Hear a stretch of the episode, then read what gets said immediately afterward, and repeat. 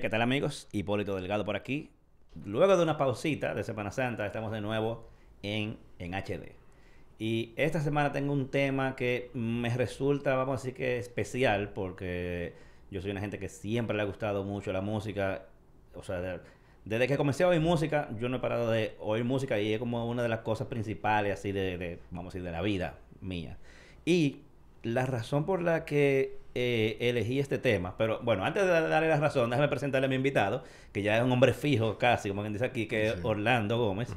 ¿Cómo Hola, está Orlando? Un placer, muy bien aquí, contento de estar de vuelta por ese lado. Sí, y la razón por la que traigo a Orlando por aquí es porque igual, yo, o sea, yo conozco a Orlando desde hace muchísimo tiempo, sé que es una persona seguidor de la música, es músico, ha tocado, eh, bueno, toca en, y ha tocado en varias bandas dominicanas de rock, eh, tiene experiencia en el asunto de, eh, de, de- de sacar discos, o sea que lo, lo vamos a tener desde el punto de vista de tanto de usuario como de, como de artista. O sea que, que tú puedes darnos muchos puntos de vista.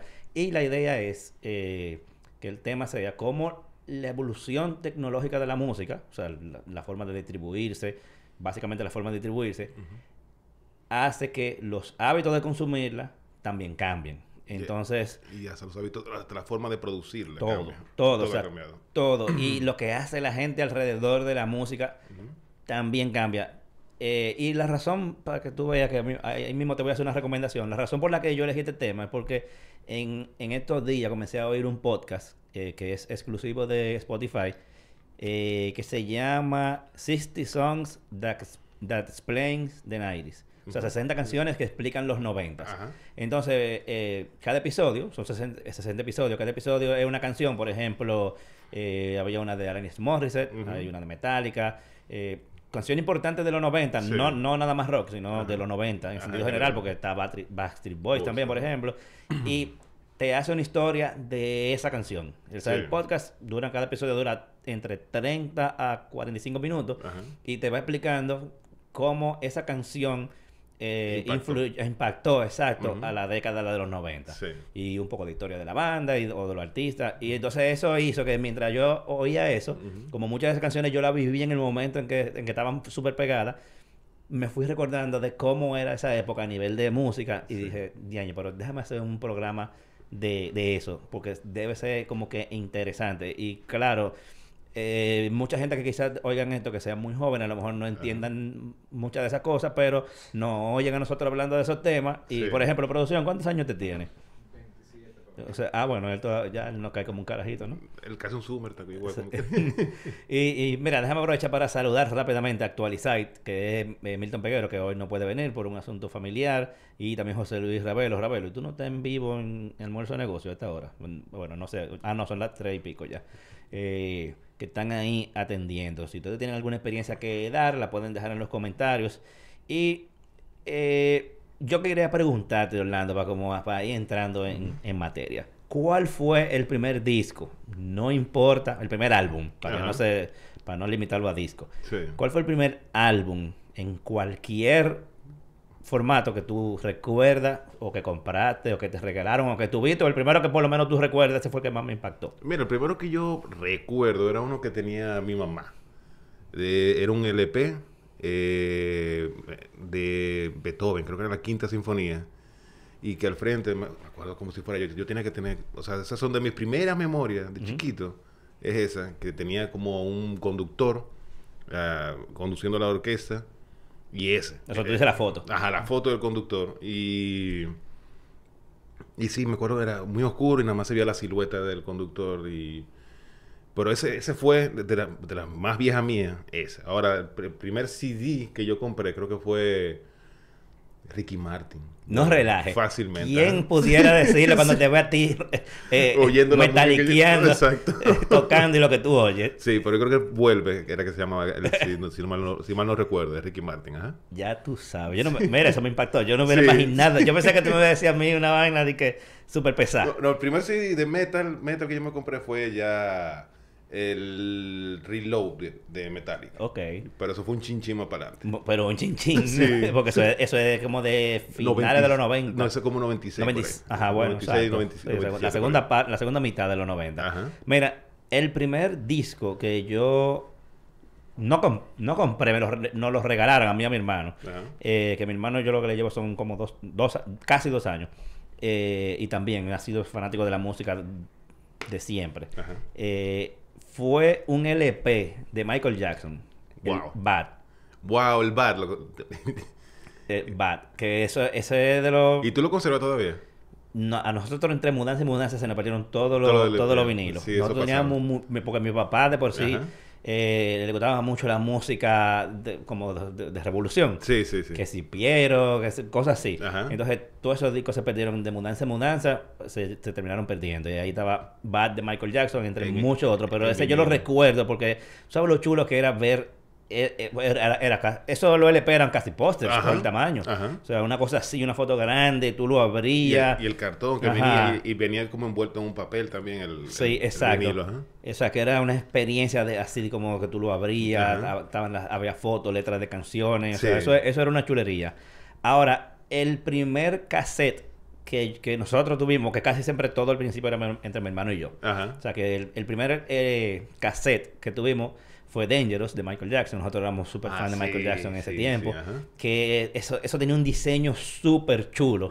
Eh, bueno, quienes no lo han visto, búsquenlo, por ejemplo, Dangerous de Michael De- Jackson.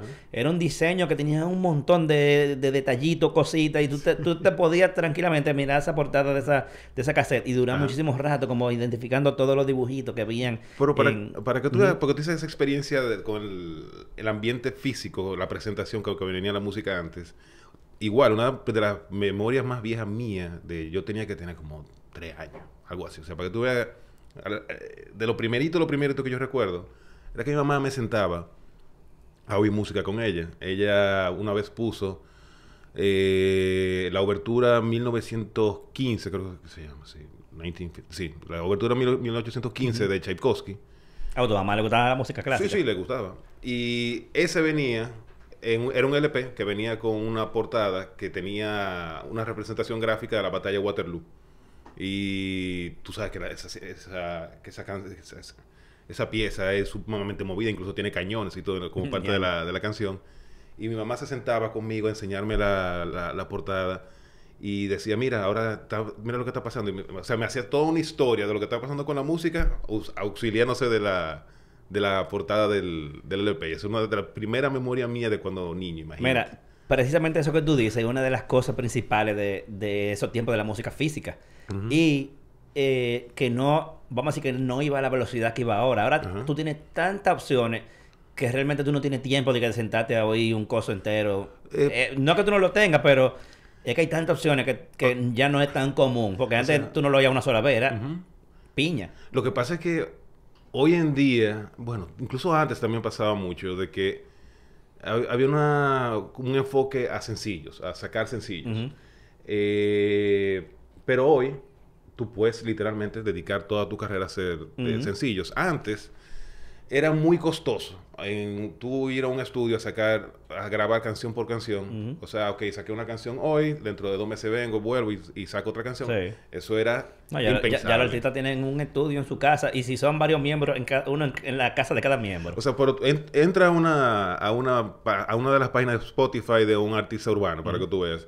Y Sí, no, no tiene sencillo, sencillo, sencillo, Sí, sí, sencillo, sí. sencillo. Precisamente eso es una de las cosas, para no adelantarnos mucho, eso es una de las cosas que, que en- cuando lleguemos a la, a la etapa de ahora, vamos a hablar. O sea, Sí. cómo ha cambiado la cosa. Sí. Antes era CD, ahora ya eso no, casi, eso- casi ni se usa. Y, pero era, había mucho, pesaba mucho el tema de los costos de producción y distribución de la música, que antes tú hacer lo que se hace hoy en día, de eso de tú sacar un sencillo, sencillo por tiempo indefinido, era inconcebible por el costo de estudio, el costo de distribución, el costo de, de producción, o sea, de producirlo y también reproducir el, el disco, eso era enorme, no era cualquiera que podía aguantarlo. Las disqueras, eh, por eso eran los reyes de, en esa época, y básicamente controlaban casi toda la, la música. Por ejemplo, eh, hay una palabra que la generación de ahora quizás nunca la va a oír o nunca se la va a aprender, que nos- para nosotros eso era parte del día a día, y es payola. Ah, sí. Esa palabra es exclusiva de esa era y se va a quedar con esa era porque ya hoy en día la, la dinámica, como, como se oye la música, es distinta. Entonces, Tú- bueno, si tú verás que la, que la que las generaciones actuales siguen haciéndola. Por ejemplo, dicen, ah, te di payola, como hablé bien de ti. Sí, sí, pero no, no saben lo Pero que exacto, de, de- de dónde, de dónde de viene. dónde viene payola y que eso era una actividad ilegal incluso. O sea, eso, eso era todo un mundo que venía como parte de, de esa escena de casa disquera que ayuda a los artistas a producir los CD, a distribuirlos. Y lo que te, al punto que te quería llevar era, era muy costoso. Hoy en día, cualquiera tiene un estudio en su casa y graba con Y- buenísima y, y calidad. por un estudio podemos hablar hasta de que es una computadora. Es una computadora y un, micrófono. Ajá, y un micrófono es- bueno. Exacto. Entonces, cualquiera, bueno, y también hay muchos géneros que no necesitan mucha instrumentación. Y O también, ninguna. Y también, hoy en día, tú puedes en una computadora programar una banda completa sin ninguna intervención De de, mu- de de mu- mu- de músico con un instrumento. O sea, tú tienes todo el instrumento grabado, tú pones las notas y te lo suena y tú haces la canción entera sin dar una nota en un instrumento de Y parece que- que- y no, y que suena igualito. Ajá, suena y igualito. suena como si fuera una banda completa. Mira, José Luis Ravelo está diciendo, que aparte de lo mismo que estamos hablando nosotros, que la experiencia más chula era comprar un casete o un CD y ponerlo con el librito en la mano, leyendo letras y viendo los detalles. Sí. Realmente, oye, cuando no había internet no- y no había distracciones, eso Ajá. era una de las mejores cosas Ajá. para el que consumía música. O sea, comprar un disco, Ajá. llegar a tu casa, Y sentar. sentarte, ponerlo, coger el librito, Sí. Mira, lee la letra de las canciones, ve la foto. Y precisamente ahí te voy a hablar cuál fue el primer disco en formato CD Ajá. que yo compré, que fue Dookie de Green Day. Ah, de Green Day, ajá. que, que incluso lo compré usado. O sea, se lo compré a un pana y ese fue mi primer CD que compramos entre mi hermano y yo, porque casi la- el inicio de la historia musical mía estaba muy atada a mi hermano. Lo hacíamos como que comprábamos las mismas cosas juntos Ajá. y así no teníamos que comprar de que, o sea, entre los dos era más fácil. Ajá. Y entonces Dookie de Green Day era un CD eh, que el librito, todas las letras de las canciones estaban hechas como a mano, tenía Ujú. muchísimo dibujo. La portada, literalmente es de esta portada que tú te puedes pasar horas Viendo mirando todos los detalles Ajá. que tiene. Y oye, eso era una chulería. Uno se terminaba aprendiendo las canciones de tantas veces que la leía. La-. Y eso era una experiencia, loco, que vamos a decir como que increíble. Entonces, algo que pasaba en ese tiempo, aparte de la experiencia del librito y todo lo demás, es que eh, como por el mismo poco bombardeo de tanta cosa que había, cuando uno descubría una banda que le gustaba o un artista, uno terminaba dándole hacia atrás en su historia. Uno decía, por ejemplo, Green Day, Dookie, wow, qué chulo me gusta, que yo cuánto. Que Green Day tiene dos discos más antes. Ajá. Ajá. A buscarlo. A buscarlo. Y a sentarse igual. Y, mismo y lo mismo, o sea, como que, o sea, tú pensabas que esa banda había nacido ahora Ajá. y tú te das cuenta, porque no había internet ni nada, o sea, tú Sí. terminabas dándote cuenta que no, que eh, los tipos tenían dos discos más Sí. y tenían como 10 años en el mercado No. y tú le dabas para atrás. Y por ejemplo, cuando revivieron la, era de como las óperas de rock, eh, ahí eso fue algo que a mí personalmente me ya las aguas se separaron porque tú sabes los CDs conceptuales, los Sí. álbumes conceptuales, que es una historia, el CD completo. Cada canción Ajá. representa como un Green Day tiene uno, sí, no me acuerdo cuál es el que American tiene Idiot. el que, American American, Idiot. Idiot. Ajá, Eh, eh, eh, American Idiot es el que tiene Jesus of Suburban, Ajá. porque que ese disco es así que es una Sí, ópera es- que he pensado Es en, conceptual el ajá, disco. en oírse en orden, Exacto. porque Entonces, tiene una historia completa. La- el primero que yo oí así fue The Dream Theater, Scenes from a Memory se llama. Y yo, oye, yo recuerdo yo lo compré. Yo recuerdo hasta la iluminación que tenía la casa y Ya. todo. Y yo me senté a oír el CD y a leer con la letra. Y a medida que iba avanzando la historia, yo, oh, mi- la cabeza me fue explotó. Es una vaina impresionante. Y después yo me fui en esa onda buscando CDs similares que Queen's Rush Operation Mindcrime, que de, de- The Wall, de Pink Floyd, o sea, todos esos CDs que son, aparte de, de- de lo- de lo chulo que es, eh, la- que era uno sentarse a ver Mm. el arte y eso, también tú caerle atrás a una historia que va contándose en el entero, eso era Sí. una experiencia de otro mundo. Eh, ¿Hay algún disco aparte de eso? O sea, ¿cuáles discos tú puedes mencionar así que fueron como una experiencia que tú las recuerdas? Como que, wow, yo me acuerdo cuando yo abrí este disco, el librito, todo. ¿Hay alguno que tú recuerdes? Mira, la Aparte primera- de ese, claro, que tú lo mencionaste. Sí, o sea, mencioné también Operation Mindcrime de Queensrÿche, que es también eso, era, es una ópera, esencialmente, que to- eh, todas las canciones son como un episodio dentro de la misma historia.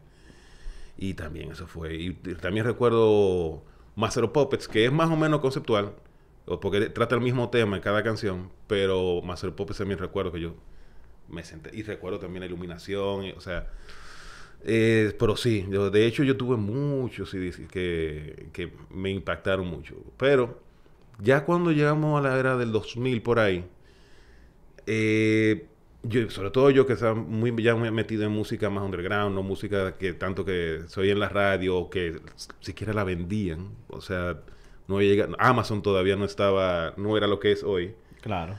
Si tú querías ir a una de las bandas que, ah, que, que me gustaban en ese momento, tenías que bandearte en MIRC, en LimeWire o Napster a buscar los MP3. Sí. Tú, no ibas- o sea, tú, tú tenías la información de- del disco, ah, sí, tú tienes los discos y te salían las canciones, ok.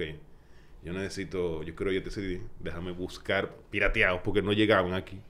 Entonces, ahí cambió. O sea, Mm. ya la dinámica no era igual. Sí, tú disfrutabas muchísimo la música, pero eso de, de tener el medio físico comenzó ya uno a, a perderlo. Y eso te, te digo, finales 90, principios del 2000. sobre Mira, eh, a finales de los, como, no, mediados, 95, 96, o esos, esos dos años, fueron los años como que más yo compré discos. Ujú. Porque aproveché un viaje que hice a Nueva York de vacaciones de verano. Sí. eh, y había una tienda que se llamaba Nobody, Nobody Beats the Wiz. Nobody Beats the Wiz. Que tenía una, una área de música grandísima. Ajá. Y yo iba casi diario. Los, los CD cuando se costaban como, o por lo menos ahí, como algunos 13 dólares. Sí. Y entonces estaba en TV. Ah, exacto. Y MTV. entonces cuando eso en TV ponía música. Ajá. Eh, y había básicamente el rock y el rap era lo que dominaba. Exactamente. O sea, tú te podías pasar horas y nada más oías rock y rap, rock y ¿En, rap. en qué época era esa? 95 y 96. Ah, ok. Porque en Chima para adelante eso fueron, era boy, boy bands. Ajá, boy bands, Ajá. exacto. Pero 95 y 96, Ajá, rock. ajá. Eh, básicamente, y, y rap, claro. Exacto. Pero más rock que otra cosa. Sí, porque estábamos metidos todavía, o estamos acabando ya casi la era del grunge. El grunge Sí. Ya te vas a- Exacto, ya, ya Nirvana había, se había desbandado, o sea, estábamos en una en época que quedaba De esto- transición, esto Temple Pilot, quedaba Smashing Pumpkins, Metallica Sí. estaba pegadísimo con Low Pero ya iba a venir el, el nu metal y el y ya, lo- y se- bands. ya se acercaban por ahí, exacto. Ajá. Entonces, yo- tú te ponías ponía a ver en TV y, wow, una banda nueva o algo, o una banda que ya tú conocías, Ajá. que tú decías, ya lo sacan son citas heavy. La Ajá. única forma de tú oír el resto del disco era ya comprar el disco. Eh, ajá, porque no había, el internet todavía no era tan rápido en esa época Sí. como para estar pensando en bajar MP3, o MP3 como que no, no había de eso.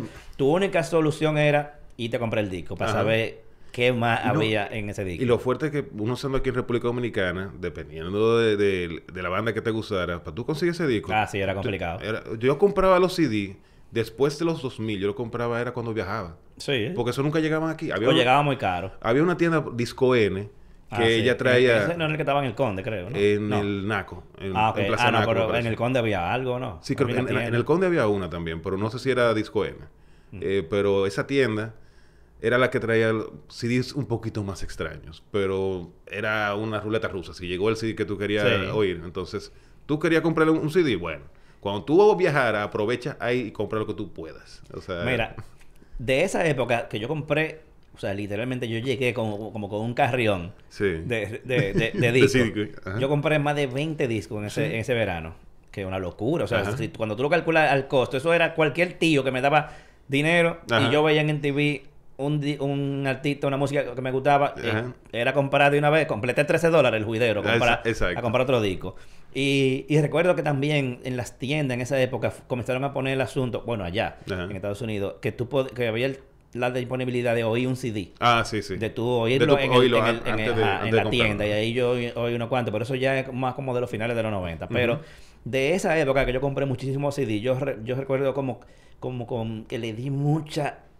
eh, o sea, que me senté mucho a, eh, a la experiencia del librito y todo lo demás. Sí. Dos específicamente. El load de Metallica Sí. que fue cuando Metallica cambió su apariencia Ajá. de tipo greñú a Ajá. tipo que se pelaron. Sí. Y el CD tenía muchas fotos. Era un librito que casi ni cabía en, en el espacio de, de- de la cajita del CD. Sí. De tantas páginas que tenía, con fotos a muy buena calidad, la letra de todas las canciones como, como hecha a mano, como Ajá. rayones. Y que era como una página por cada canción, o sea, era Sí, exacto. Era una. Loco, te estoy hablando. Eran como 20 páginas que tenía el librito Sí, ese. sí. Y muchas fotos. O sea, y tú te, era como una experiencia. No había internet, tanto internet. No, de hecho, Eh, los, eh, los CD de ellos, Digo, Low, sí había internet, pero no había, no tanto como para tú buscar fotos. O sea, tú te conformabas con lo que estaba ahí. uno tenía un buen 56K en el mejor de los casos. Sí, exacto. época, imagínate. No, y la página de, la- de los artistas no tenían tantas no, cosas. no, no, no, no. Y eso de...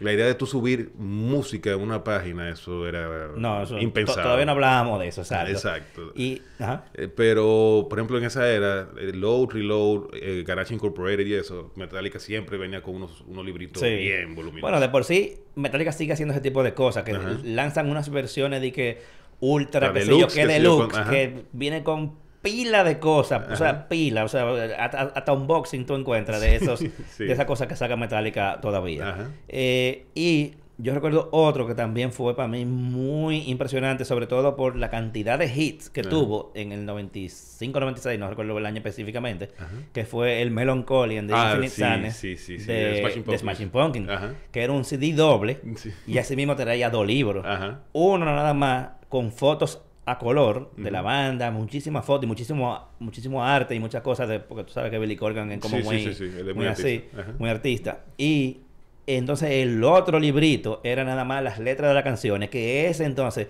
estaba la, la tapa, vamos a decir, la- la- el cartón de afuera del librito era como de un cartón marrón. Ajá. Entonces las páginas con las letras de las canciones eh, eran un papel también como medio crema, Sí. eh, como un pastel. Sí. eh, y cada página tenía la letra de una canción. Sí. Tú sabes que ese CD tenía 28 canciones. Así es. O sea que, o sea, 14 y 14, Ajá. porque eran dos discos. Y o sea que tú tenías un librito un doble CD. de casi 30 páginas, cada, cada uno con la letra de la canción y cada letra tenía un arte Ajá. alusivo al tema de la canción. Oye, eso era una cosa para tú sentarte, mira, hasta pasarle la mano. No, y te digo, por ejemplo, en la experiencia eh, con las bandas mías, eh, con Sinestesia, nosotros sacamos dos CD en vivo. Eh, de- perdona, dos CD de estudio. Y bueno, sí, también dos en vivo. Pero los dos de estudio, la parte de la presentación, el arte, la letra, todo eso, eso uno lo, o sea, duramos un tiempo trabajando eso. Claro. O sea, uno se le, le dedicaba mucho tiempo. Hoy- Hoy en día yo no, salvo una sesión de fotos, no sé qué tanto, siquiera si vale la pena para un artista enfocarse en eso. Pero, por ejemplo, antes, la banda tenía que sentarse, ok, está la música. Después que tú acabas con la música, entonces, ok, el arte gráfico, quién lo va a hacer, cuál es el concepto. O sea, es- eso era, era parte del trabajo de sacar la música, el arte que la iba a acompañar. O sea, y ya eso hoy en día... Y, y, y ya un poquito más para acá, más, más cercano, pero te, te estoy hablando de hace como 20 y pico años, como Ajá. quiera. eh, un CD que también me gustó muchísimo todo fue el de Molotov, el primero Ah, de sí, Molotov. sí, sí. Donde Donde jugaron las niñas, niñas. porque era, o sea, era demasiado. Esos tipos se fueron como retando. Sí. A, a la, a la línea entre lo entre lo que podían bueno de por sí ellos, ellos tuvieron que salir a vender ese CD ellos Sí, sí, sí. porque prácticamente lo banearon en todos los lados Sí, o sea, bueno, imagínate en los 90 un CD donde la portada es una niña vestida de, de, de estudi- De de estudiante. de estudiante de colegio con los panties por la, por la rodilla. O sea, y la música de por sí era era bastante muy exacto era bastante explícita en, explícita, en cuanto a la letra. Es un clásico. Hoy en día ese CD es un clásico. Quienes no han visto esa portada, búsquenlo. Molotov, ¿dónde jugarán las niñas? Y el que no ha oído ese CD, siéntese a ah, no, ese CD Molotov. Ese es el mejor CD de Molotov. Sí, ahí, ahí no hay una canción mala y No. todo es excelente. Ellos le pegaron todas las canciones que salieron de ese CD. Y Ajá. más por el hecho, hasta el mismo morbo. Como Ajá. era una banda que estaba baneada prácticamente en todos lados, la Sí. gente entonces quería oírla más. Fue como un favor que le hicieron. Sí, sí, de, de verdad que ellos explotaron mucho eso y de, de- de- de- detrás de ellos vino, vino toda una generación de, de bandas en esa onda, sobre todo en México, que son fueron buenísimas Sí, también. esa época Latinoamérica, o sea, lo, lo que es Estaba México, Argentina Machete, y Chile. Ajá.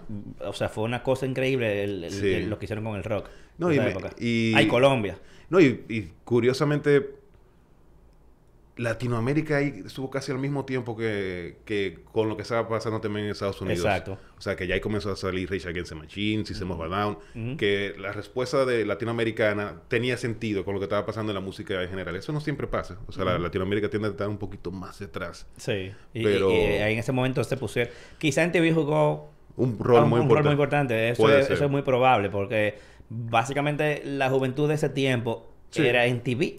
Sí, no, si tú querías escuchar la música nueva, tú- si tú querías saber lo que estaba in, tú tenías que verlo en, en TV. En TV. O si, si aparecía en la radio y eso, o sea, no era como que tú quieres encontrar música nueva, tú sabes dónde buscarla. Eso no... No, tú no puedes salir. Y que tú vas a buscarla, tú tenías que No. esperar que te la pusieran. O que alguien te dijera, mira, date esto, y te lo llevaban. Por Ajá. ejemplo, Dream Theater yo lo vine a descubrir fue que, primero, Iron Maiden. Yo descubrí a Iron Maiden, un pana en el colegio me dice, loco, porque yo estaba ya oyendo Metallica, ¿tú te dabas esta banda? Iron Maiden.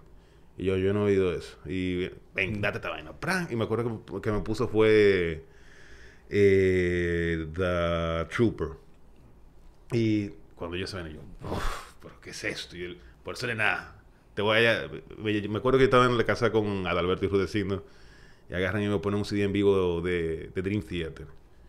Ya, desde yo, o sea, yo no volví a mirar para atrás. De ahí toda la música era, tiene que ser de ahí para adelante. Bueno, Y eso, por era porque era me lo dijeron. Eso yo no, de, TV, nunca. En, en radio tampoco. o sea, eh, esa, esa era la forma que teníamos de, de, vamos a decir, de compartir música. Ajá. En vez de mandárnosla, era, loco, date, pre- te, te presto este CD. Ajá. Eh, mira cómo así fue. El primer CD que yo compré fue un CD usado de otro, de otro tipo. Exacto. O sea, exacto. yo, yo oí una canción de Green Day, Basket Case, Así. que no fue la primera que ellos sacaron de ese CD, pero esa fue la primera que yo oí en la X102. Ajá. Y yo salí como loco. ¿Dónde yo consigo este CD? Lo tenía un pana, loco, te lo compro, por favor. Se lo compré para poder oír qué más. Exacto. Eh, porque entonces tiraron, después de Basket Case, tiraron When I Come Around. Ajá. Y también en ese tiempo estaban poniendo mucho, en tanto en NTV como en los canales locales eh, Sí. que ponía música en ese momento, que creo que ya estaba Mango TV y, Ajá. y Amé. Entonces uno veía los videos. y Sí. uno- Pero, eh, por ejemplo, Green Day, a pesar de que era una banda súper popular, a los CD algunos eran difíciles de conseguir, sobre todo los Ujú. primeros. ¿Cómo tú pudiste, pudiste conseguir esos primeros discos? Loco, yo creo que ya, o sea, porque no fue en ese momento que lo Ajá. conseguimos, yo creo que ya eh, fue, fue en Estados Unidos. Probable- probablemente ya en ese tiempo se compraba por internet y yo creo que fue así que lo conseguimos. Eh, comprado por, por internet o, en un viaje. Sí. Pero no era fácil. No. Ya ahora sí, ya tú lo consigues porque ya hacen reediciones de eso, pero en ese tiempo no era fácil Pero, conseguirlo. por ejemplo, eh, ¿tú, ¿a ti alguna vez te llegó a gustar el, el reggaetón dembow de esa era? Mm, Los playeros, los dinois y eso. No, realmente. Oye, me conseguir esos CD era más difícil todavía. Es verdad. Sí, porque a veces ni CD habían. Era, no, probablemente no. y Y la la mayoría- eran cosas de emisora. Y era mi- co- mix de emisora. eh, no, y casete y cosas. Y lo que si tú podías, podías conseguir era como una, un compilado en vivo, de una, de una actividad en vivo. La mayoría de las veces lo que uno terminaba haciendo era estar pendiente de la emisora, Ajá. tener un casete para grabarlo. Y rogarle a Dios que el, el DJ no, no, de la canción, pues, eso era por default, siempre tenía Sí, que hablar por a propósito, para dañarte la- la Por una- grabación. Una, pa, arranca la canción pra, y tú lo ponías, y así era como tú lo grababas, hacía un compilado de grabaciones que tú sacabas de la radio, y después tú andabas con tu casete para arriba y para abajo con eso. O sea, así era más o menos como yo, yo terminé oyendo el dembow de esa era. Ya tú Imagínate. sabes. Mira, y así mismo, como, o sea, como yo hice con Green Day, que le- lo conocí y le di para atrás, Ajá. Me pasó lo mismo con Nirvana. Porque Sí. cuando yo vine como que a oír música, música, Sí.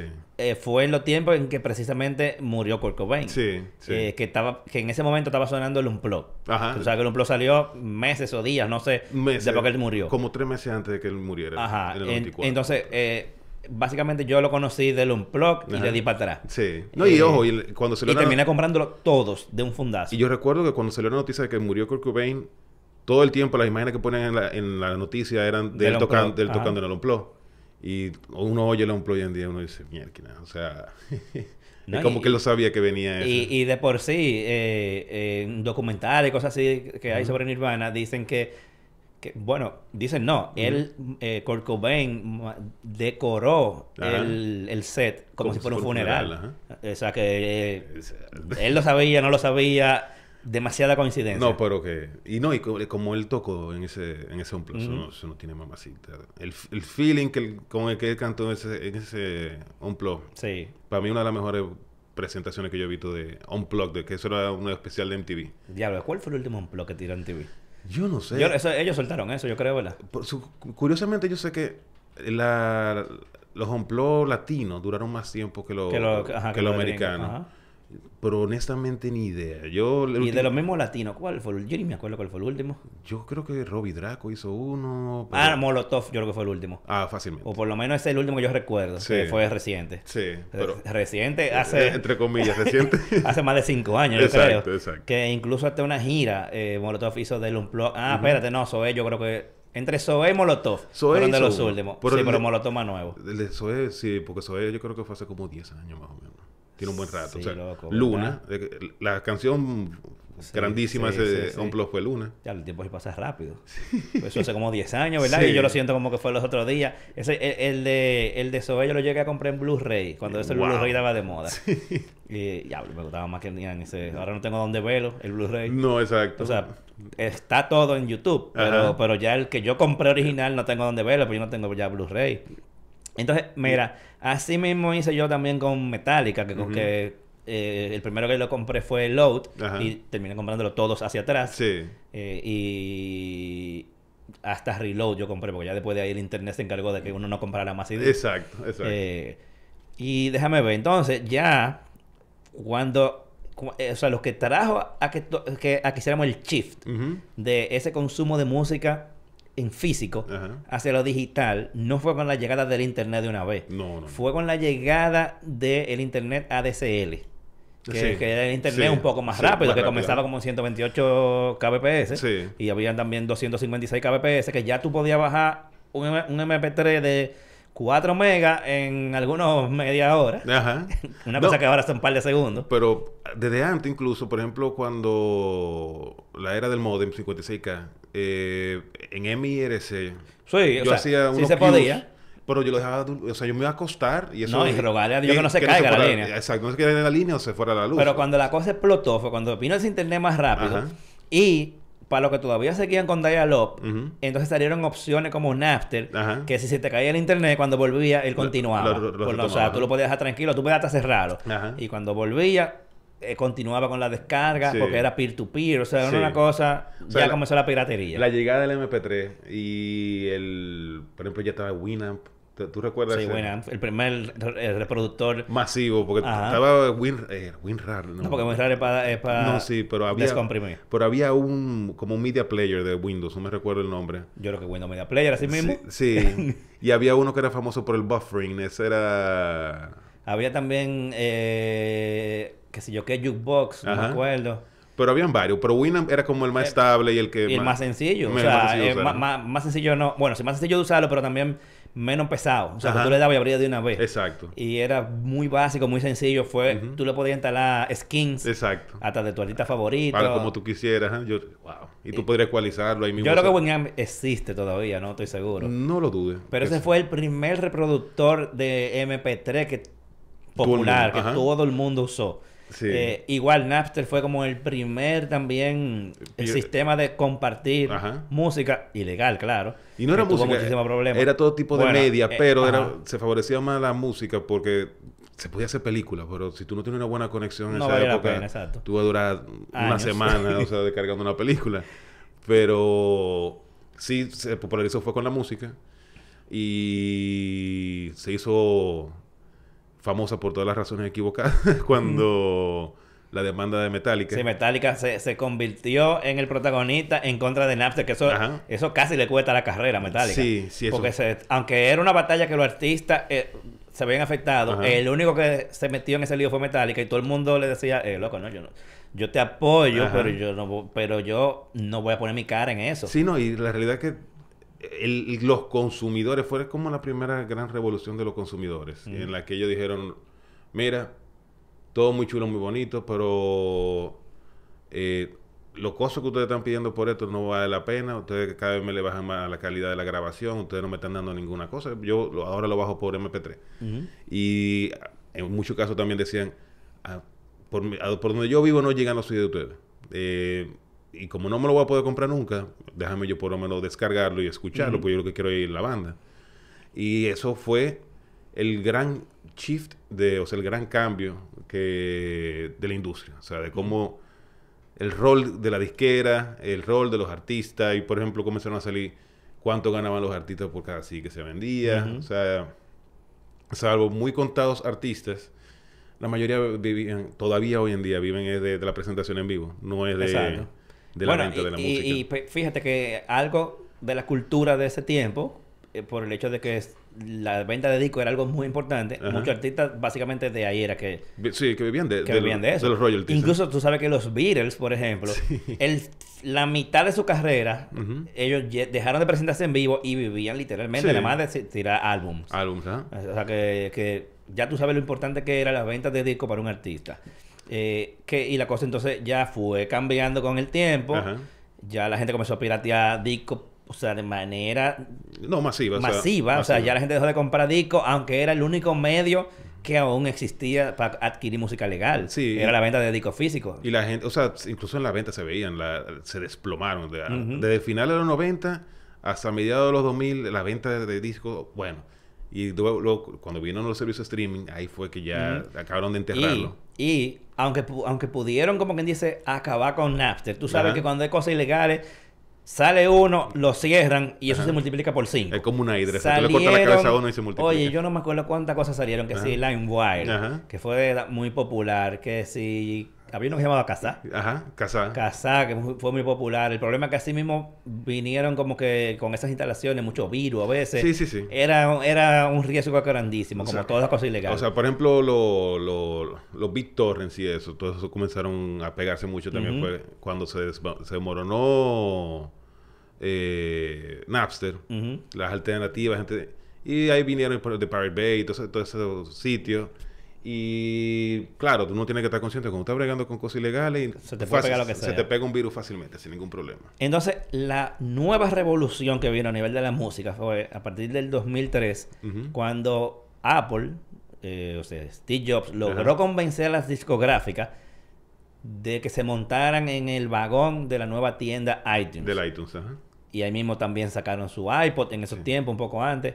Eh, y vino el nuevo concepto que cuando tú lees la historia de todo lo que pasó tras bastidores, de la pelea que tuvo Steve Jobs para lograr convencer a las, a las, em, a las distribuidoras de, de música Sí. de que se metieran en eso y que se pudiera, la gente pudiera comprar tanto el álbum completo como canciones indi- individuales. Individuales, Eso no fue fácil No. meterle ese chip, cambiarle ese chip a la... a la- a- a Sí, la- de, hecho la, la música, la- la- las disqueras y eso siempre ha sido muy lenta en reaccionar a- a- al mercado. Entonces, por ejemplo, tú le estabas diciendo, lo que esencialmente estaba vendiendo ahí con iTunes, era decir, ok, eh, vamos a vender MP3. Pero es- es- esa, la palabra MP3 era un insulto a las, Ujú. a. O sea, ellos no querían ver nada con eso. La existencia del MP3 para ellos eso no era inconcebible. Y después tú dices, no, pero vamos a monetizarlo eso. Y yo, pero ¿cómo lo vamos a monetizar si la gente lo puede conseguir de gratis? Y yo sí, yo tranquilo, tú verás. Y ahí empieza iTunes y comienza a crecer. Y el concepto de la gente lo que quiere es tener acceso a la música. No, no tiene tanto problema con pagar por ella.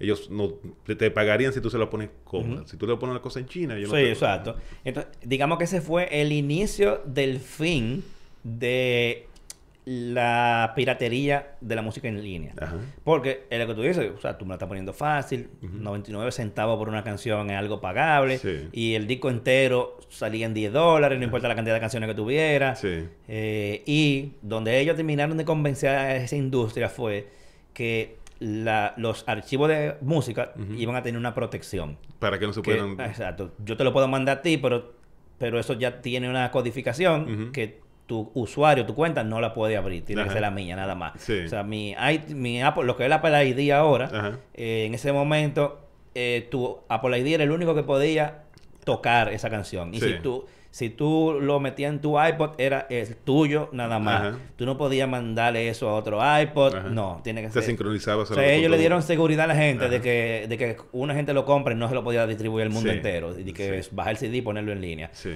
Claro, la gente se la bandeaba porque, por ejemplo, eh, iTunes te dejaba quemar un CD porque no todo el mundo tenía un iPod o algún MP3 player. Sí. Entonces, tú, por ejemplo, comprabas el disco y te dejabas quemarlo. Ajá. Tú Y un- la gente lo que hacía era que, entonces, lo compraba legal, Ajá. lo quemaba en CD, el CD lo ripiaba a la computadora, lo convertía en MP3 y de ahí hacía lo que quería. Ajá. Pero, entonces, a- eh, lo- en iTunes lo que hizo fue que... Que protegían la fuente. eh, no, y que te, no te dejaba quemarlo más de una cantidad de veces. Ajá. El mismo CD, por ejemplo, te decía, tú lo podías quemar eh, como, vamos a decir, tres veces, por ejemplo. Sí. Y ya después de ahí no podía poner el mismo orden. Ajá. Como para que tú no hicieras copias Infinitas. infinitas y le, sa- le sacara negocio. O sea, ellos le buscaron la vuelta y convencieron a la industria de que Ajá. esto funciona, vamos a hacerlo. Y al final tuvieron la razón. O Sí. sea, la tienda de... Cuando ellos comenzaron a dar números cada trimestre, Ajá. eso creció de manera exponencial. Sí. Y con la popularidad de los iPod, Ajá.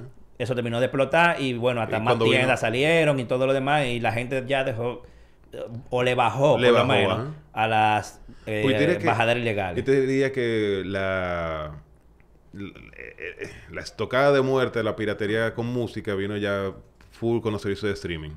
Que, por ejemplo, con, con Spotify y eso, que ya, ok, ya esto es manejable. Yo pago 9 dólares al, Sí. al- al mes y tengo toda la música que, del mundo que yo necesito. O sea, eso ahí. Ahora, ¿qué pasó con, con la música digital? Que se perdió totalmente la experiencia de sentarse a ver libritos, a leer las canciones, claro. Eh, por ejemplo, en el caso de iTunes, ellos, por ejemplo, tiraban, tiraron una, un servicio que se llamaba, un servicio no, como algo adicional, si tú comprabas Sí. el disco, que se llamaba iTunes Extras, Sí. creo que era así que se llamaba, que te daba cierta experiencia similar, o sea, te Sí. daba un PDF con, con librito, letras de canciones, o sea, te daba como muchas cosas adicionales. Eh, y ya, por ejemplo, las plataformas actuales de, de- de música por suscripción, eh, todas te dan la letra de las canciones. Por Sí. ejemplo, si tú la necesitas, tú sabes que todas la tienen. Eh, te ponen la portada del álbum en una buena resolución. O sea que Y hay te alguna... tratan de darte una experiencia a lo que era antes, más o menos. Sí, lo que pasa es que la, la industria de la música como tal es poco creativa en el sentido de, de- de- de- de cómo mejorar la experiencia de los Ujú. usua- del usuario. Eh, antes aprovechan, ok, yo tengo que entregárselo, presentar, da- darle el, disco en algo, yo no se lo puedo dar suelto. Entonces vamos a aprovechar eso y ay, vamos a, ponerle, ok, pero viene el LP. Después vienen los cassettes, después vienen los CD, viene el MP3, ellos no quieren saber de MP3. Viene iTunes, ok, quizá lo del MP3 no sea tan mala idea.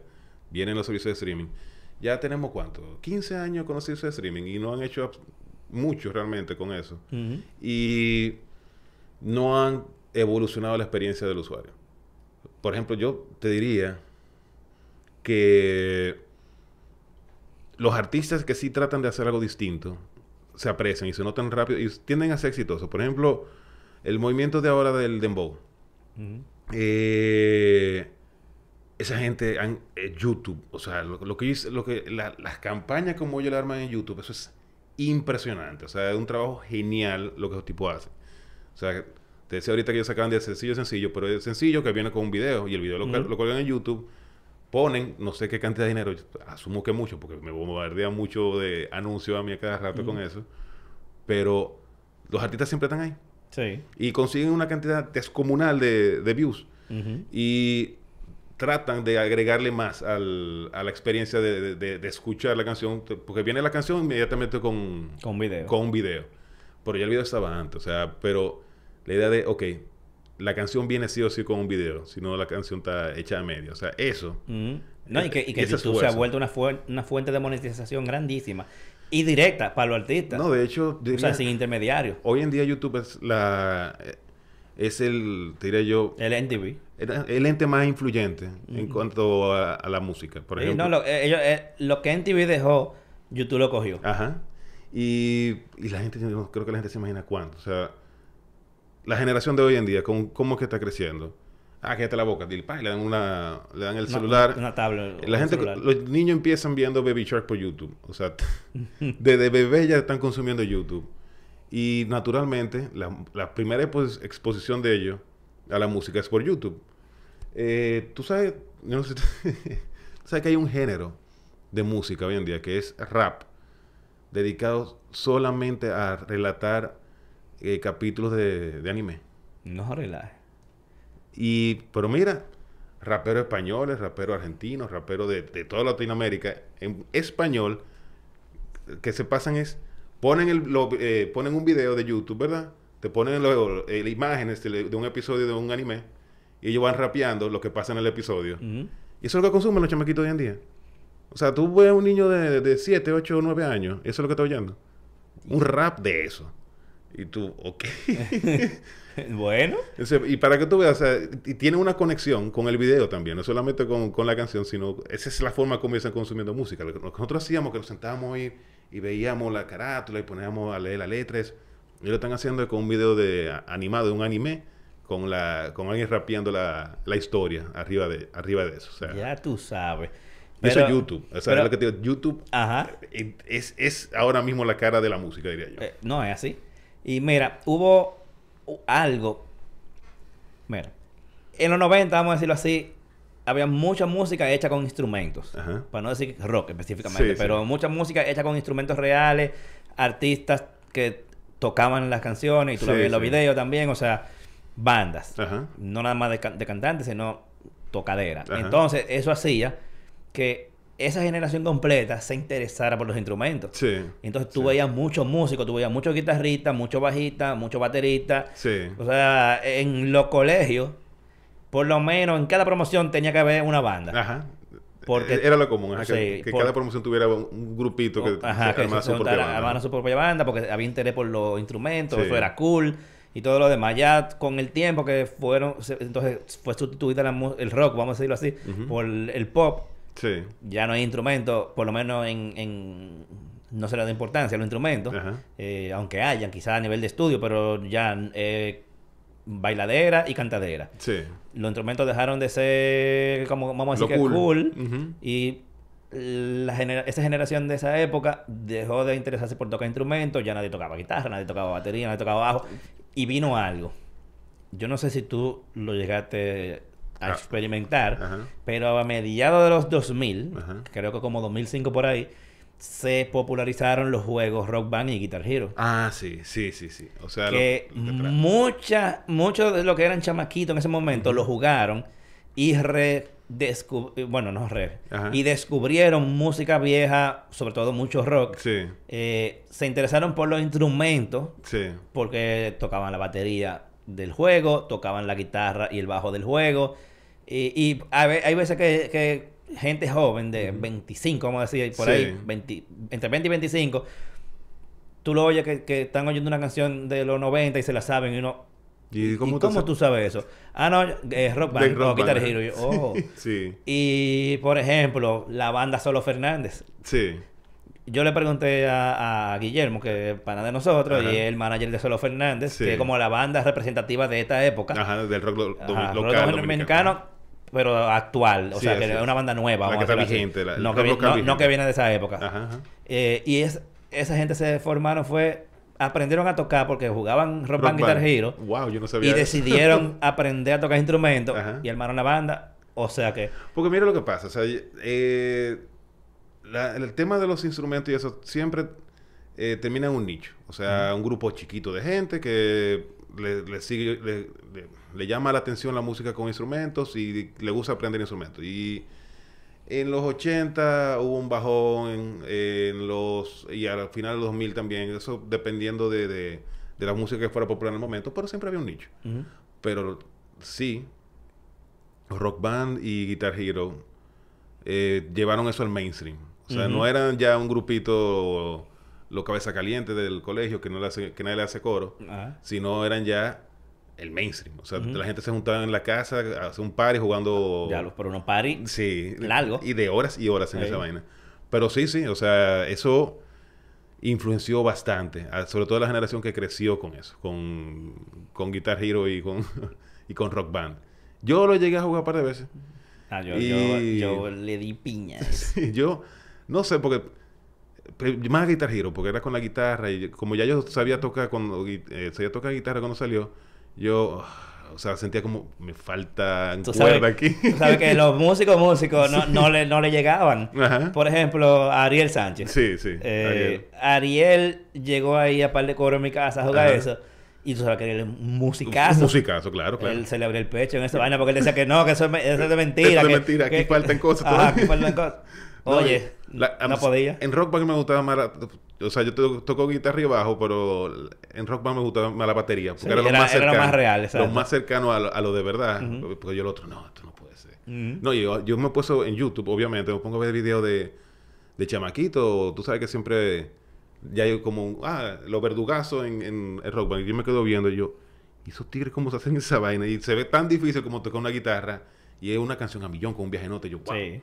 O sea, sí, o sea, hay de todo realmente con eso. Mira, entonces llegó la etapa que era, entiendo, donde estamos ahora. Ajá. Que ya evolucionamos de la parte de comprar música digital, Ajá. álbumes o canciones individuales, Sí. o sea, sencillos, a la parte de la suscripción para tener acceso a toda una librería. Sí. Cuando, esa, cuando eso comenzó a salir, que todavía Apple no se metió en eso, Sí. sino que vino Spotify, fue el primero que popularizó eso, a mí me daba un poco de miedo porque yo decía, di que, diañe, pero a la hora que yo dejé de pagarlo ya no, yo, yo no tengo música. Pero al final terminamos todos ahí porque realmente son unos precios que tú dices, loco, son una cerveza en un bar Ajá. y tienes tu, la mensualidad No, y no 600 nada más eso. Di que 600 Spotify tiene una versión gratis. Ajá, exactamente. Que O sea te- que- Tú puedes seguir oyendo música, aunque tiene un viaje de anuncio en el medio, no puedes oírlo de corrido, pero, Pero, puedes pero- oír la música. Pero, ajá, se, se la pusieron a la gente que ya piratear casi no tiene ni sentido. Ajá. Porque que si tú no lo encuentras en YouTube, lo encuentras en Spotify en la versión gratis, Sí. y por par de dólares más tú, le quitas los anuncios y todas las restricciones y puedes Sí. oírlo offline. Sí. Eh, para, por ejemplo, bajar tus canciones cuando tiene wifi y después oírla para la calle, para la gente que no tiene, por ejemplo, plan de datos o tiene un plan de datos pequeño y no, no lo quiere consumir oyendo música.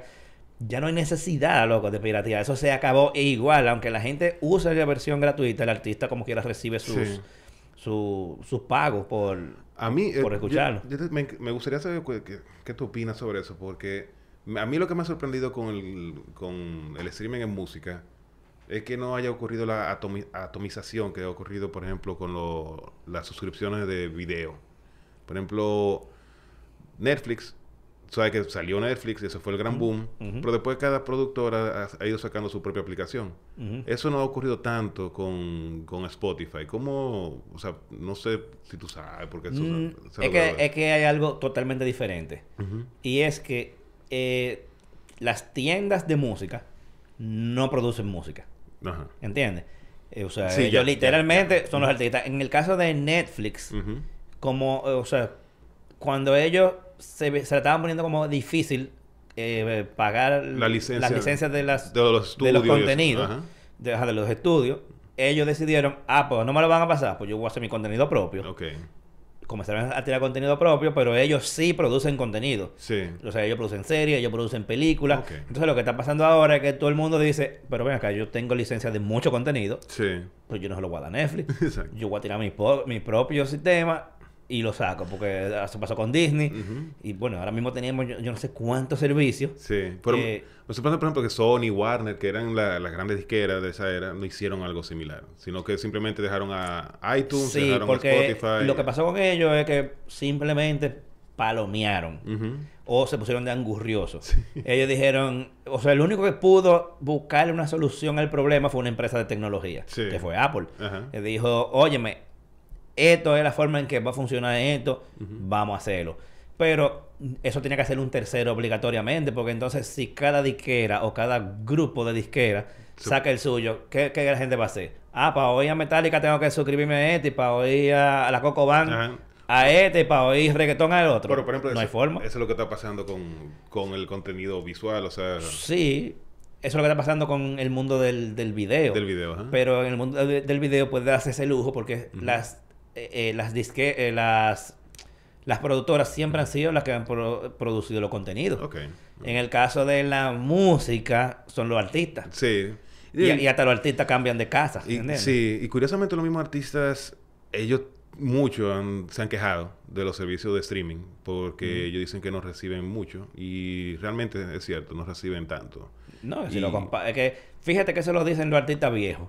Que vienen, que vienen de, de- Del modelo de- anterior. Del modelo anterior. Sí. El artista nuevo eh, eh, está El feliz. dinero- está feliz. Está feliz. ¿Por qué? Porque no tienen intermediario de nadie. Y la exposición. O Tú sea, agarras, por ejemplo, qué sé yo, eh, el Alfa, eh, que es del, de los dominicanos que más view y más streaming no, tienen. el tipo un artista internacional. Yo creo que él no tiene ningún intermediario. Él saca una canción y la sube en toda la plataforma y todita está monetizada. Sí. ¿Qué, qué, ¿Para qué él necesita una, una, disquera. que le distribuya nada? Él lo distribuye solo, ¿entiendes? Sí. A él tú no le vas a él tú nunca le vas a ir diciendo de que, ay, que estoy ganando poco dinero con mi... No. No, no, no. Entonces, son los que vienen de la versión anterior. Sí, pero fíjate que, por, ejemplo, tú pones un ejemplo buenísimo. El, el Alfa sabe, o sea, ha sido muy inteligente en la forma como él explota todas las plataformas a su disposición. Los artistas viejos no tanto. No. O sea, Aunque se han montado. Se ha montado, sí. Pero- Ellos saben que hay Spotify. Bueno, tengo que hacer un Spotify. Pero la idea de... Tengo que hacer contenido para YouTube. Eso no... No, no- no son muchos artistas. Los artistas de Dembow tienen eso clarísimo. Pero, por ejemplo, los merengueros, los bachateros, los rockeros, o sea... La idea de que, ah, que yo hice una canción, pero espérate, la canción tiene que llevar un video. Y Sí. tiene que, cuando tú la sacas, tienes que subirla en toda la plataforma al mismo tiempo y, y- y aprender a monetizar y saber cómo Sí. darle promoción y eso. Y eso no son muchos artistas. Te diría, siempre digo, la gente del Dembow han sido unos genios con Sí, eso. es- ellos, esos tipos se le han buscado. Probablemente a los foques tú, tú tuvo algo que ver porque él sabe cómo monetizar todo Sí, eso. sí. Pero ellos se le han buscado. Esos tigres y quieren ni tocan. Exacto. No, no. Ellos tiran una canción cada dos meses y o ya. sea, y para ellos, para, para fines de producir, es un poquito más sencillo. Eh, Claro, porque- no, claro. Pero esa, es- la, la dinámica de lanzar y distribuir eso, eso ha sido im- impresionante. Entonces, ahí es que yo entiendo que todavía los artistas de, de, de- de- más de, de- de ti- de estilos musicales más tradicionales todavía como que no, no han sabido explotar eso. Y eso tiene que ser el artista, tú dices, porque como decías, tú eres que te la música. Ya la disquera, eso es- ese modelo de disquera... Sí, y hay que ver cuántos artistas agotó. están con disqueras. Sí, eso es un modelo que se va Ya, ya agotando. tienen ¿no? que ser artistas de un nivel demasiado alto. Sí. Que ya tengan un contrato hecho y bueno, porque las disqueras realmente ofrecen muchas cosas, ¿verdad? Pero A- ya no todo el mundo lo necesita. Antes la disquera eran muy importantes en el tema también de tú organizar los tours. Eh, y la tocadera en vivo sigue siendo, hoy en día, eh, una, si no la, la más importante fuente de dinero de la mayoría de los artistas. Eh, sí. O sea, es la tocadera en vivo. Aún con, con, la, con todas las plataformas, como bien la manejan, por ejemplo, Sí. los de emboceros, tocar por medio millón de dólares, un millón de dólares en un concierto eh, sigue siendo, Sigue siendo rentable. su fuente y de al final, la mayoría de los artistas, esa es lo que, lo que quieren. Exacto. Eh, sobre todo los artistas que hacen música, música, música. Ajá. Eh, por ejemplo, un Foo Fighters, que está- Ujú. Eh, Ellos de, de- los tours que, eh, que viven. Sí. Eh, Metallica, por ejemplo. Metallica saca un CD cada ocho años. Sí. Porque no, es que las giras duran ocho años. Exacto, duran ocho años en gira y ellos viven Ajá. de la gira. Entonces, por eso yo digo, eh, si la disquera, eh, habría que preguntarse, yo creo que no tanto, pero porque ya hay grupos fuera de disquera que te pueden organizar bien un, tour, pero si la, la disquera puede seguir siendo relevante en la parte de organizarte un tour internacional, y más si ya tú eres un artista grande, que no es que tú vas ahí hacer un tour en Nueva York y Boston a tocar en cinco bares, o sea, una cosa más grande Claro. amerita una- un intermediario más grande. Pero sí, o sea, sí te digo que en el- lo, en lo en donde falla la industria eh, de la música es donde la, la- la industria de la pornografía es sumamente exitosa. ¿Cuál es? Se la buscan y saben cómo monetizar su contenido. Óyeme, ¿por qué hoy tiene alguien que, o sea, cómo es posible que hoy alguien esté haciendo dinero de pornografía? En teoría, ahí está gratis disponible para todo el mundo. Y como quiera, es una de las industrias más exitosas en Internet. Y, por ejemplo, el concepto de OnlyFans. Yo no dudo que muchos artistas que estén considerando hacer algo similar. De suscríbete a mí como artista y yo voy a hacer contenido específico para ese contenido de suscripción. O sea, ahí es donde comienzan a abrirse las, las compuertas, o sea, de las posibilidades que todavía tiene la música, que no la, no la explota. Sí, La música hay que arrastrarla, de que ven, usa eso. Pero- y en el caso de la pornografía es, dime qué hay, que yo invento, yo le, le busco la vuelta. Y esa mentalidad es lo que le falta todavía a la industria de la Ujú. música. y Por eso que es un poquito lenta en adaptarse a, a los nuevos modelos de, de hacer negocios. Y mira, como estamos actualmente en el modelo de suscripción de la música, Ajá. realmente casi todo ha pasado a, a modelo de suscripción. Sí, Por ejemplo, los software. sí. Los software han pasado a modelo, ya tú, ya difícilmente tú ves de que eh, la licencia de Adobe, Sí. dos mil dólares. Ajá. Y cuando sale la versión nueva, si tú actualizas son 500, si lo estás comprando nuevo son 2000. Ya Ajá. eso no se usa. No. Ya tú tienes Photoshop por 10 dólares mensuales. Sí, exacto. Ya no, ya, ya eso no se compra, eso se alquila. Se alquila. Office, antes todo el mundo tenía Office pirateado. Ajá. Ahora Office te cuesta 5 dólares mensuales. Y te incluye un terabyte. Exacto. En. OneDrive. Ajá, en OneDrive. Loco, o sea, el que piratea Office ahora mismo hay que dar una, Una pela, pero tú eres loco, mi hermano. exacto. Entonces, así mismo está, por ejemplo, las aplicaciones de los celulares. Eh, un dólar, 99 centavos. Exacto. eh, mensuales o tú las puedes comprar ya Sí. fija, pero el modelo de suscripción, se- se- de suscripción se ha ido, incluso los videojuegos. No, y pa- para que tú veas, en la pandemia, tú sabes que como resultado de la pandemia se suspendieron todos los conciertos. Una de las bandas favoritas mías, eh, se llama, es, ellos se dedicaron hacer una hacer conciertos por, por suscripción. Y a ellos les fue muy bien con eso. O sea, Sí, muchos artistas en sentido general O sea, hicieron no, conciertos en línea. ellos hicieron concierto en vivo de ellos tocando en un estudio vacío, o sea, sin gente, y de cada CD de ellos. Ellos tienen como siete CD hoy en día. Y en- en- en- cuando salió, cuando empezó la pandemia, tenían como cinco o seis CD. Y así hicieron como una noche con Lepros y con tal, tal CD. Tú tenías que pagar como 10 dólares para darte el, el concierto. Y era un concierto con calidad, o sea, como si fuera un. DVD. Sí. Y lo hicieron así durante toda la pandemia, sa- sacando de cada CD.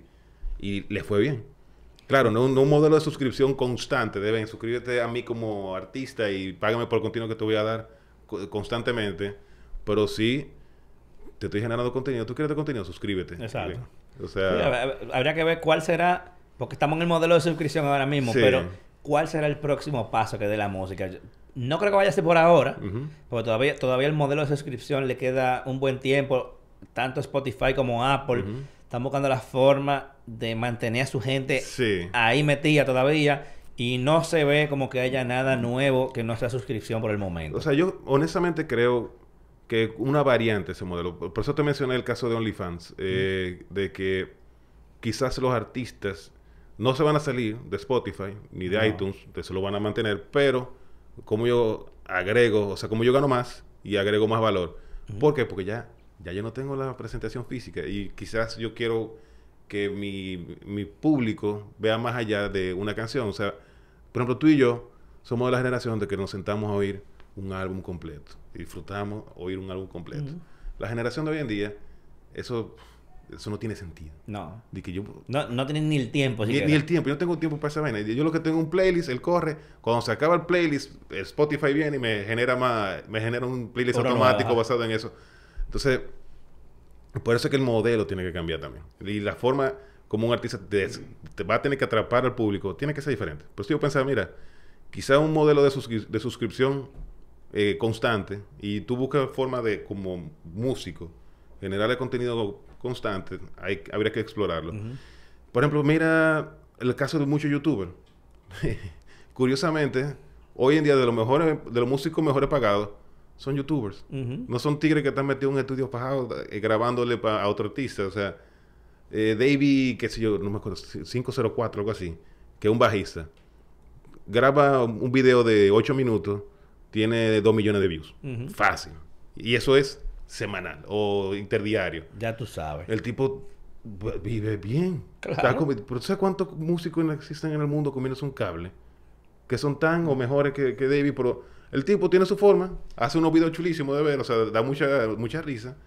Y como él, hay docenas de músicos en YouTube que tienen el, el mismo modelo y les va bien económicamente hablando. Entonces, yo nunca he visto algo así desde el punto de vista de una banda o de un artista de- dedicado a hacer música normal.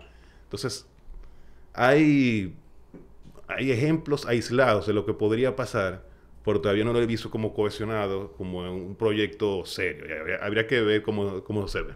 Bueno, señores, vamos a dejarlo ya ahí. Eh, un tema muy apasionante para el que le guste la música y viene consumiéndola desde sus diferentes formatos y a través de la historia va cambiando con esos formatos. Queda ver, como estamos hablando ahora, cuál será el siguiente formato o plataforma en que la música va a ser distribuida y consumida. Y, pero no creo que eso vaya a pasar por ahora. Eso será la próxima generación que quizás esté hablando de eso. Así que eh, si les gustó este episodio, recuerden que pueden ver los anteriores, tanto aquí en mi canal de YouTube como en Spotify, Apple Podcast y todas las, todos los servicios de podcast que ustedes conozcan. Y nos vemos por aquí de nuevo el miércoles que viene, 3 de la tarde. Bye. Ah, bueno, y Orlando, gracias por venir de nuevo. Siempre, So, siempre, ojalá Te veremos pronto de nuevo pronto, por aquí. exacto. Así que nos vimos.